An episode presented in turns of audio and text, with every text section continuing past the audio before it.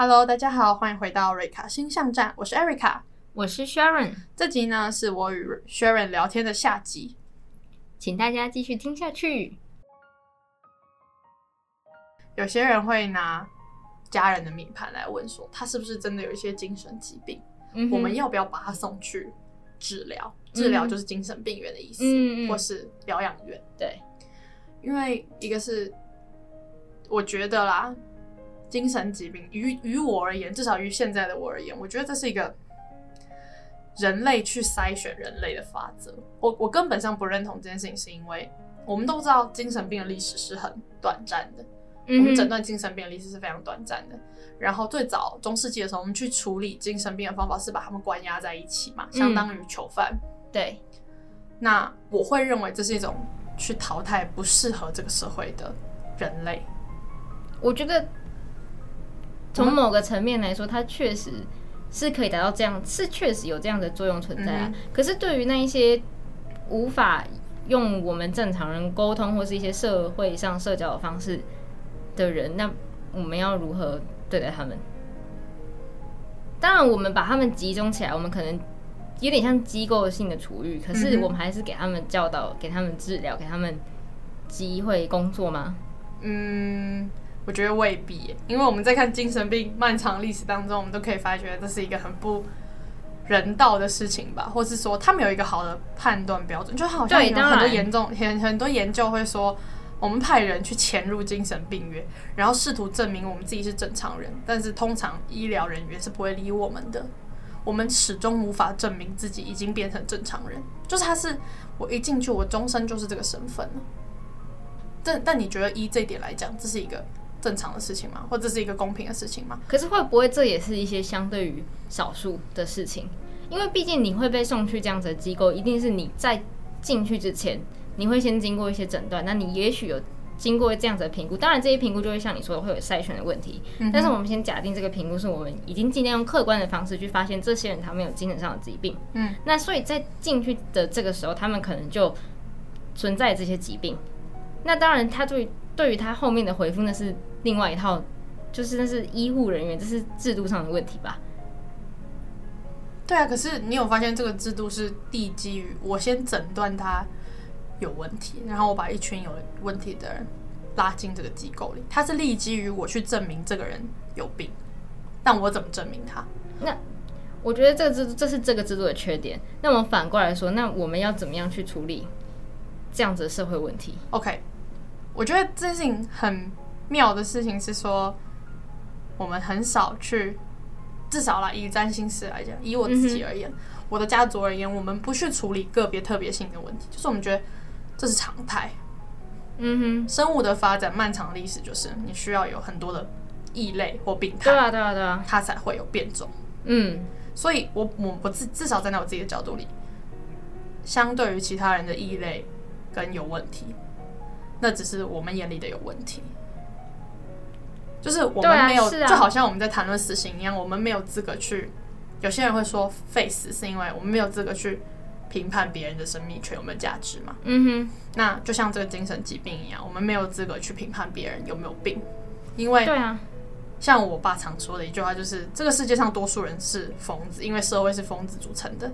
他们去努力排挤了其他清醒的人，嗯哼，当然这只是一个很极端性的说法啦，或者说一个比较少数的说法。那不管，我们就以呃占星师来讲好，就像你说的，我能不能够一直用精神胜利法鼓励我自己？我当然可以，可是为什么？你能理解我的意思吗？占星讲的是你生下来的时候，你有你的样子，嗯哼，你有在你生下来那个时刻构成你这个人的风貌，嗯哼。那为什么所有人要用一样的方式，一样用精神胜利法去追求一个统一的价值跟目标？不一定，我追求的会是一个统一价值目标。所以精神胜利法是我认为我想要这样的价值吧？也许这个价值就真的跟社会一样，也许它不一样。那 anyway，它可能就是跟我的本质不一样。我想要问你一个问题是：如果一个人他要去追寻一个他自己很坚定的想要的目标，他还需要用这种方法吗？需要吧。什么时候？你可以举例吗？就我们很能够知道说，哦，我想要成为一个有用的人，我想要考上一个好大学，我想要找到一个好工作，我可能需要这样子去逼迫我自己。因为你认为那个东西的价值比较好的时候，你会想要成为那个样子啊。对，可是这个是你真心的认为。对对对啊，就好像我们会说，哦，我希望自己是一个有品德的人。好了，假设，我们一直在讲品德教育嘛，嗯哼，那你觉得品德这件事情是可以用精神胜利法做到的吗？所谓的，你是说告诉自己要是一个孝道的人，告诉自己要是一个有礼貌的人，嗯，like that，可以吧？但这应该不需要精神胜利法吧？嗯，对啊，就像你说，不需要精神胜利法，它更多的是一个内化的过程。我打从心里认同这样子的道理或这样的价值。精神胜利不就是要让到最后我们可以真的内化在我们心里吗？就其实我想要知道的是，它到底可不可以真的内化，还是不行？我们本质就那样，所以就是那样。改变不了哦。Oh, OK，我觉得它可以一定程度的改变，可是它不可能从黑的变白的。你理解我的意思吗？嗯哼。譬如说，我们都知道不应该听别人对我们的评价，不应该听太多，不应该让别人左右我们的人生。嗯，至少我们应该有主观判断嘛。可是多数人他们在判断事情的时候，是不是会受到别人的观感影响？当然，爸妈会希望小孩不要念音乐。或是不要念艺术类，因为很难赚到钱嘛。嗯哼。然后在社会观感中也不是那么的好。嗯。那我们以这个角度去看的话，是不是第一个我就说，很多人追求是普普遍价值。那以占星来讲，它就是不同的人生出来，当然就是会有很多职业、很多风貌，它不可能都一样嘛。对。那第二个事情就是，我根本上会认为说，你需要用到精神胜利法的时候，是你建立了一个价值。可是，我觉得人在追求我们在命盘当中所看到的时候，它更多时候是一种自然的启发，可能是来自于他的学校、家庭，或是很多层面。可是呢，他不需要，或者说他需要努力，可是他不会是用一种迫使的方法。一个，是啊，我可以理解你在说的。可是我们都知道人是有惰性的嘛。那所以我知道我是需要努力的啊，嗯，但是我还是会有懒惰的时候，我可能会想要去看个韩剧、看个 YouTube 等等之类的，所以今天我才会用一个迫使的方式，嗯，让我自己可以一直 keep 住这样子努力的状态啊。嗯，那这样是没有问题的吧？我觉得没有问题，可是不需要像你说，就是我完全把一个价值说我需要这样，我需要，就像你刚刚讲，我要读书，我明天会考不好什么的，不需要用这种。方法，我觉得就是看韩剧又怎样，你就去看啊。哦，我可以举个例子，就是我们昨天在接到一个 case，是一个爸爸很担心他女儿，因为呃，他女儿现在嫁给一个设计师，然后那个设计师从原本的公司离职了。他们现在有一个女儿，现在第二个女儿就是他们的小家庭，第二个女儿准备要出生了。可是现在那个家主要的经济是由那个今天来问的爸爸，也就是。妈妈就是算他们小家庭里里的妈妈自己在支撑的。那作为他的父亲，当然就很担心说，这个男人到底会不会转性，到底会不会为这个家负起责任？以一个传统父亲的角度，就是这个男人不负责任嘛。当然我们现在不能这样讲，可是对以他的角度，当然会觉得说，这个男人每天都在游手好闲。虽然他有在接 case，但是就是数目不多，主要是以他女儿的。收入作为经济来源，嗯哼，那他父亲就很担心说，那第二个小孩出生的时候，他们尿布钱、奶粉钱怎么办？嗯，你现在一个小孩你还可以 cover，那两个小孩呢？那这就像你说的，如果我们可以改善他的状况，是不是就要告诉他说，你要做一个有责任的男人，你要做一个有责任的爸爸，你要至少要为这个家分担一些经济？因为我觉得更重要的事情是，这个爸爸要先认同这个价值，而且要告诉自己。他就是就像你，可是我像我，譬如说，我就会想要说的事情是，他必须要完全内化。因为你的意思是说，你知道你需要，可是你不需要完全内化。对啊，就是。是我的观点是，当你没有完全内化的时候，你会有很容易做不到啊。那你觉得有有办法内化吗？我觉得，就我的例子而言吧，我在努力的目标，在努力前进中，目前应该是可以吧。那你看其他人，或者说你看多数人，你觉得可以吗？我就是觉得，好像对于很多人来说，这件事情是很难的一件事。对，因为如果如果像你说的内化这件事情是那么的相对容易的话，好了，那应该不会有人学习很差吧？或者是说应该不会有多数人他没有办法读到好大学吧？但这这也会有一个人口分布的问题。但我的意思是说，人的成长应该是整体急速的上升的。但是我的意思是，这件事情，嗯、呃，这个要自己完全内化的这件事情，它没有一个不应该的存在啊，就它并没有不应该啊。而且从某个层面来说，你把一件你真正想要做的事情，就是你想要追求的那个价值，完全的内化，是让自己更容易去，就是你有点像从内在东西吧。因为从现在很多，我当然很很多人都是内化这个概念，可是他跟你说的精神胜利法是两码子事，嗯，你能理解吗？你需当你今天需要说，我觉得读书是很重要，所以我现在还不读书，我就等死。这隐含了一种负向的说法，不是？这隐含了一种读书是至关唯一重要的。可是对这个人而言，他会一直都那么重要吗？他会持续对于这个人，他肯定这件事情那么重要吗？不一定啊。可是就他那个当下，他认为读书是至关重要的时候，他就可以，然后他想要用这样子的一个价值取向。可是你这个内化就有问题，就是你只需要在这段时间有需要这个技能，可是你以后毕业了，长大之后就不需要，那还能称作内化吗？什么意思？就是你在讲一个很短暂的东西的时候，你不能把它称为内化，它只顶多算一个习惯。内化我们在谈是一个人一生中他带有的一种特质，叫内化，成为这个人人人格的一部分，成为这个人人生的一部分，这叫内化。对。可是。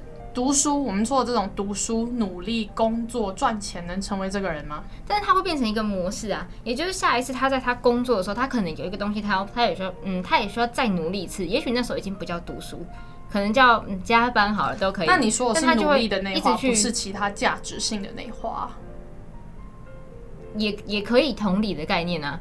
就是它有点像是一个模式，就是对于我原本没有的东西，而我所认定它这个是我要的价值。OK，然后我把这个价值内化在我的心里。好，那如果我用古典占星的角度来回答你，就是你讲的能够内化每一种他想要价值的人，都不是一般人，嗯、是我们说的有格局的人。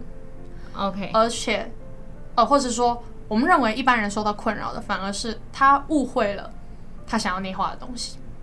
嗯，就他走在一半，他走在半路上，我需要做这件事情，但我做不到，这时候就很困难。所以你说应不应该？我没有觉得应该啊，就是内化这件事情，如果他做不到，不就是不该吗？如果他做不到，或者他现阶段做不到，可是你还提倡这个价值，那是不是不该？为为什么不该？譬如说。每个人都希望我能够赚大钱嘛？我希望我努力赚大钱，这是假设，这是一个价值。嗯哼，我希望我内化这个价值，也就是我把这件事情当成一个很重要的价值，我把这件事情当我人生很重要的目标。嗯哼，那我做不到，结局是什么？很难过啊，很沮丧。嗯，对啊，那为什么要这样呢？你强加了一个价值观在这个人的身上，不是，是这个人加注在自己的身上，因为那是他想要的价值。对啊，那我们为什么需要做这件事情？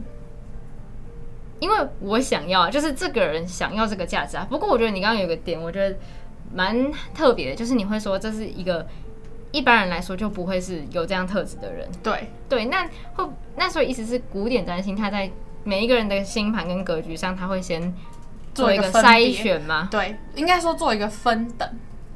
他们说成大事者必定要经历他的风雨嘛。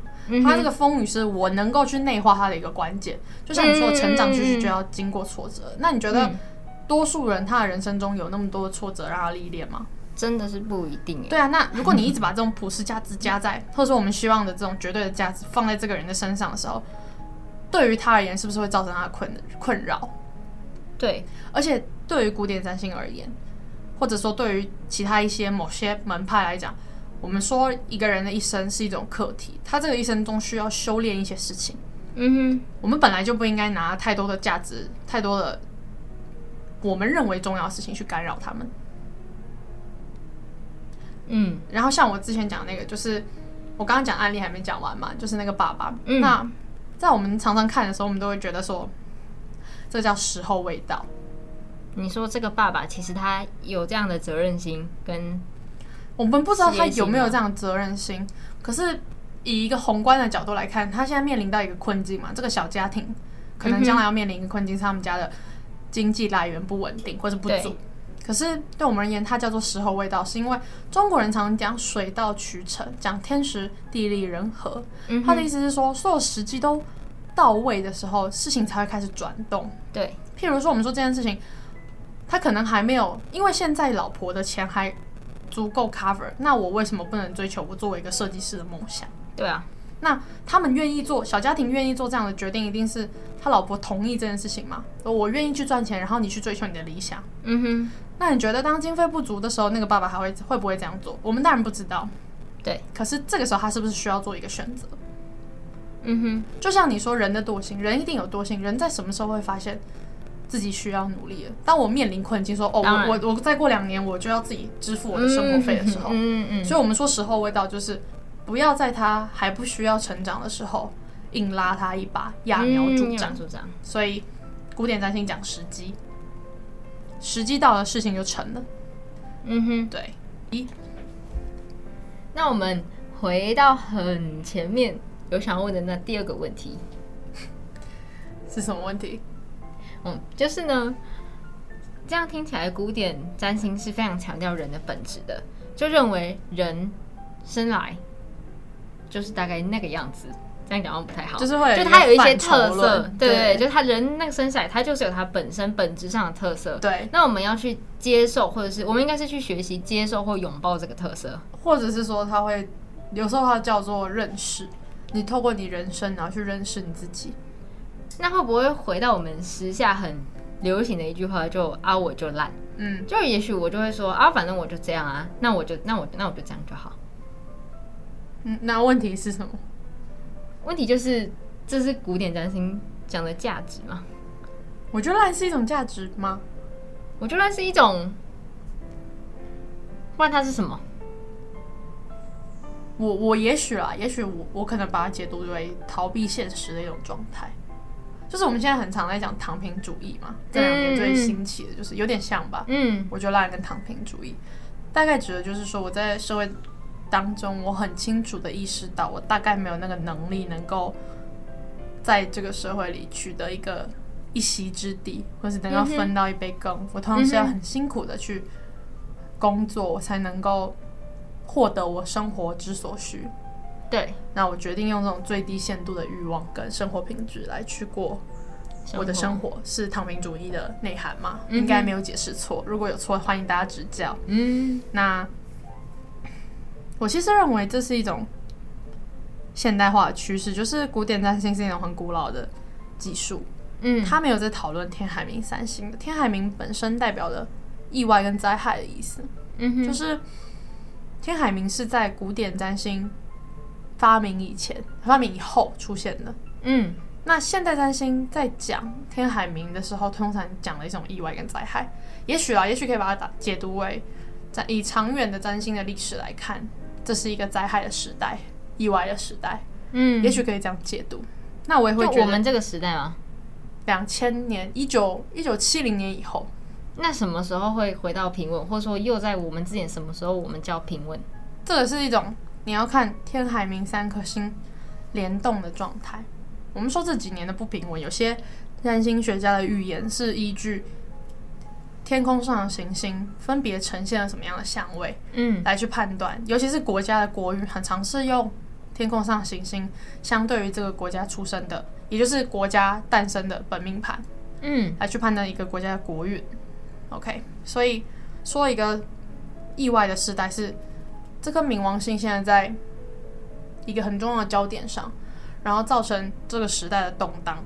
嗯，嗯，OK，这是一个很很崭新的解读。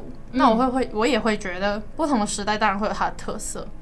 我觉得烂或是躺平主义是一种呃社会发展到极致的现象吧，资本主义发展到极致，嗯，可能会带来的一个现象。可是。它是一种会持续的状态吗？或者是说，它是一个会，它算是一个时代的产物吗？还是它是一个人类的过程？你能够理解我的意思吗？就是我们从宏观来看，还是很小的一点，就是每个时代都会有它的问题，比如说工业革命时候的童工，对，跟器官买卖，当国际化的时候面临的第一个问题就是毒品走私，嗯，跟器官买卖。那现在。资本市场发展到极致之后，就会有躺平主义。嗯，这些之于个人，就是不同时代都有不同时代的躺平主义的展现。是两千年的时代就是啃老族、尼特族，嗯，然后再往前就是那种地主家的傻儿子，嗯，对吧？再往前战争动乱时代，他们可能已经走了。对对，可以，你可以理解吗？就是同样一个命盘里面，同样一个解读，在不同的时代，它会被解读为不同的形态。对，当然我们知道躺平主义是很少数人，喊出我就烂，通常是一种嘲讽，嘲讽自己没有办法有很多的建树，嗯，对吧？不同时代在看同一个命盘，不同的解读。那你的问题是，那如果我们现在看这些尼特族，我就懒躺平主义，要不要去改变他们，或是改变有没有意义吗？对，好，我们刚刚前面有说到，宿命论是一个很有趣的事情，就是它占了某些成分的可以改变的事情，有些成分的注定。当这些在命盘当中重合的真相越大，我们就认为这个事件发生的几率越高，灾害越严重。那你说说一句实在话，就是社会里永远都会有那个最底层的人，对吗？嗯哼，嗯哼，所以他们可能就是在那个命盘当中很不幸的，他们可能是相对于这个社会里最底层的人。他们能不能够做改变？嗯、当然可以，但我必须要说，就是他如果问我，我能不能够从此改变我的人生，就是改变我的阶级，我未必会回答他。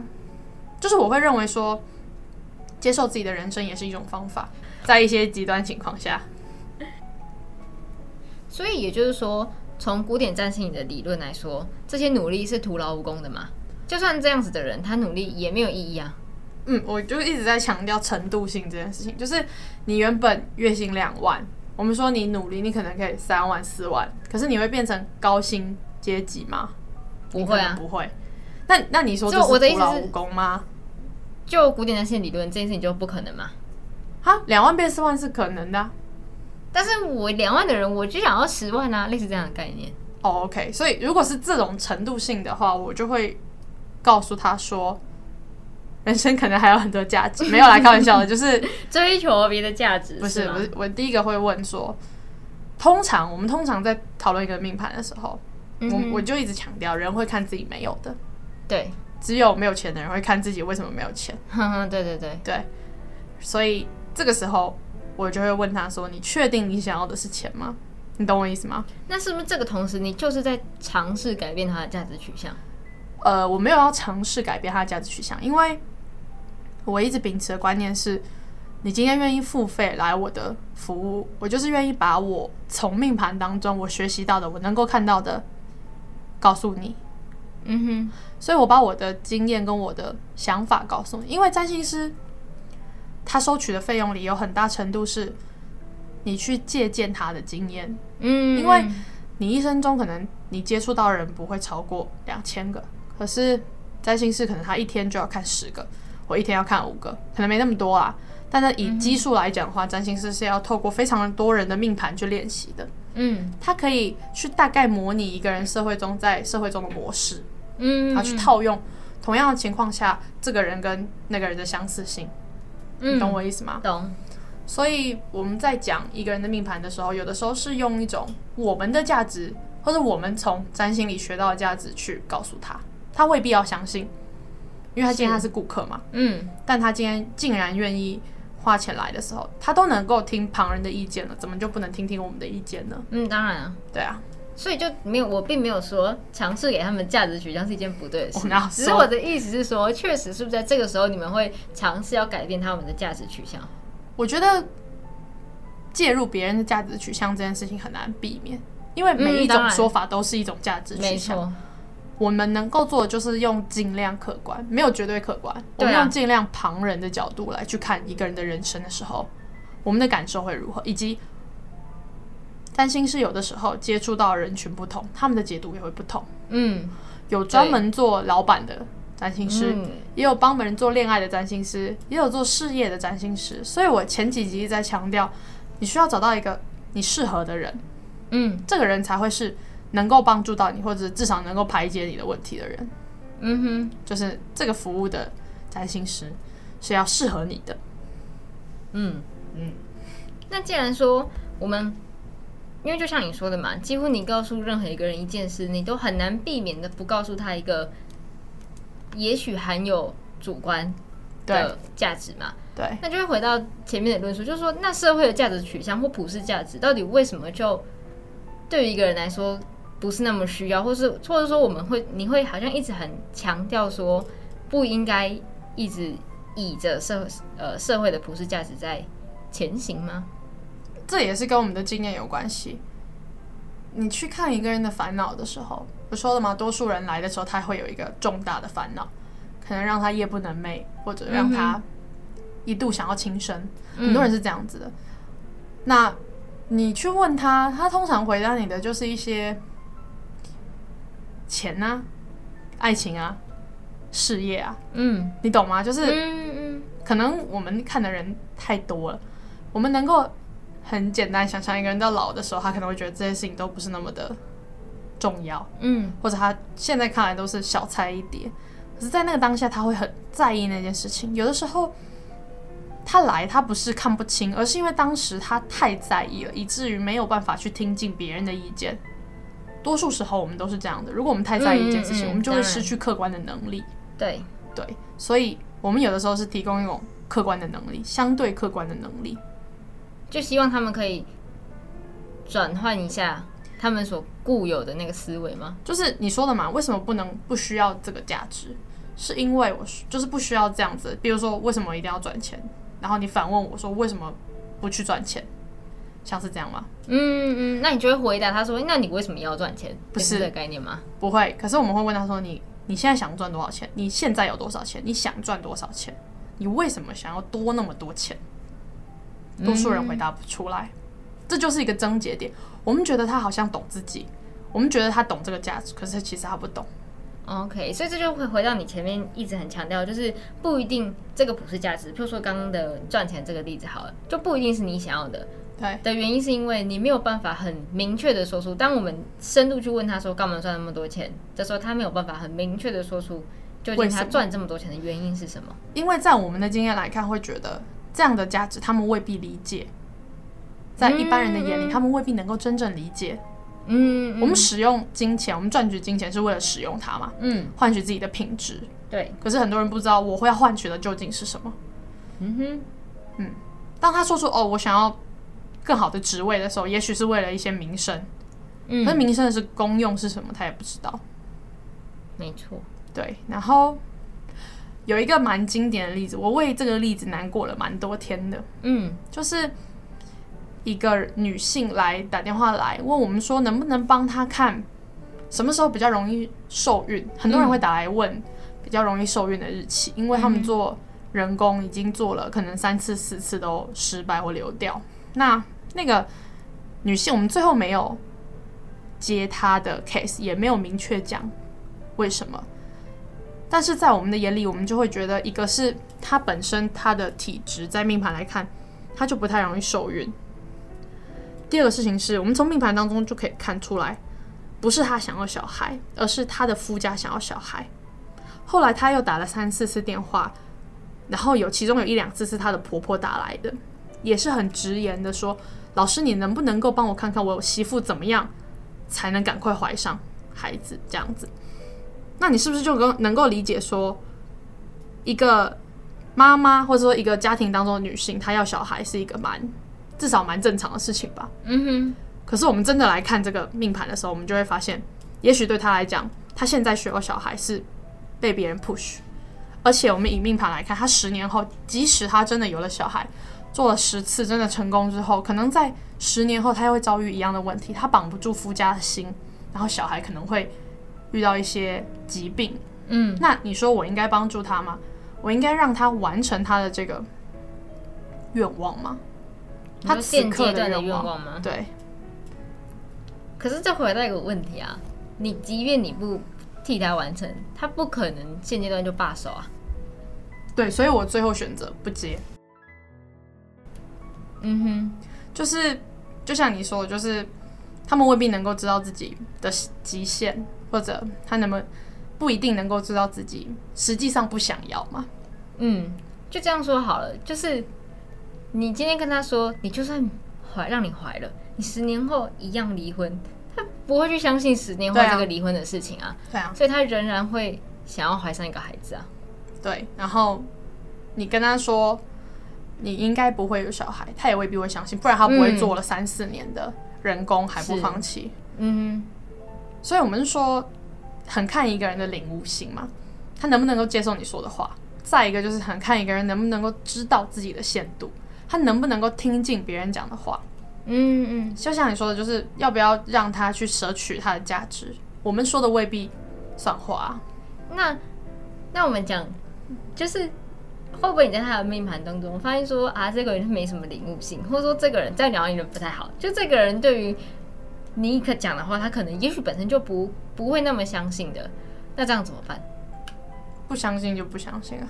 但你还是会，我不一定会讲。如果我一个是我觉得他用一种很试探性的语气，嗯，我可以接受。可是如果很冒犯的语气，我未必会接受。就是我、嗯、我我没有认为自己需要遭受这样的挑战的时候，我就不会接受。不是应该说是这个人他可能本身就不是一个这么容易听进别人的话，对，或者说他可能就是领悟性不是一个这么高的人。那这时候会不会在沟跟他们沟通上就会产生很大的问题吗？有，但是我们通常在服务他之前，就是我们会先写好他的命盘嘛，我们就会预料到这件事情，嗯、我们能够知道他应该不会满意。嗯，可是这不会不太会阻止我，就是帮他看这件事情。那你会跟他说？我刚刚我讲的你不要听吗？我不会这样讲，我只会说现阶段你可能晚委婉的讲在一件事情上面，所以有时候没办法很看清局势。嗯嗯嗯，对啊。就比如说有些人很爱来问恋爱运势，嗯，然后你跟他说哦，你你可能还要过个几年，那他可是他现在如果有个很长期交往的女朋友，他当然会觉得说哦，我现在就觉得就是他啦，嗯嗯，没关系，这件事情就是过几年再说吧。嗯，如果他。我们常常看到，就是我们三年前讲他不信嘛，对，三年后他还是会回来。嗯，对啊，这需要时间，就好像我说的，时机到了，事情就对了。嗯嗯，懂？嗯哼，我理解了，没错。OK，今天聊了很多，很感谢 Sharon。上一次呢，耿荣帮我介绍了比较。个人在遇到占卜的时候可能会面对的问题，或者是说比较个人事务性，我会从事什么职业啊，我什么时候结婚啊这一类的比较事件性的问题。那这一集薛仁帮我们整理了很多关于个人在担心的时候可能会想到的精神性的层面问题，以及我们对于不同的想法是怎么样去解读的，我们对于不同的价值是怎么看待的。好，那这就是我们瑞卡星象站这个系列的最后一集了。很感谢大家的收听，我是 Erica，我是 Sharon，瑞卡星象站，再见，拜拜。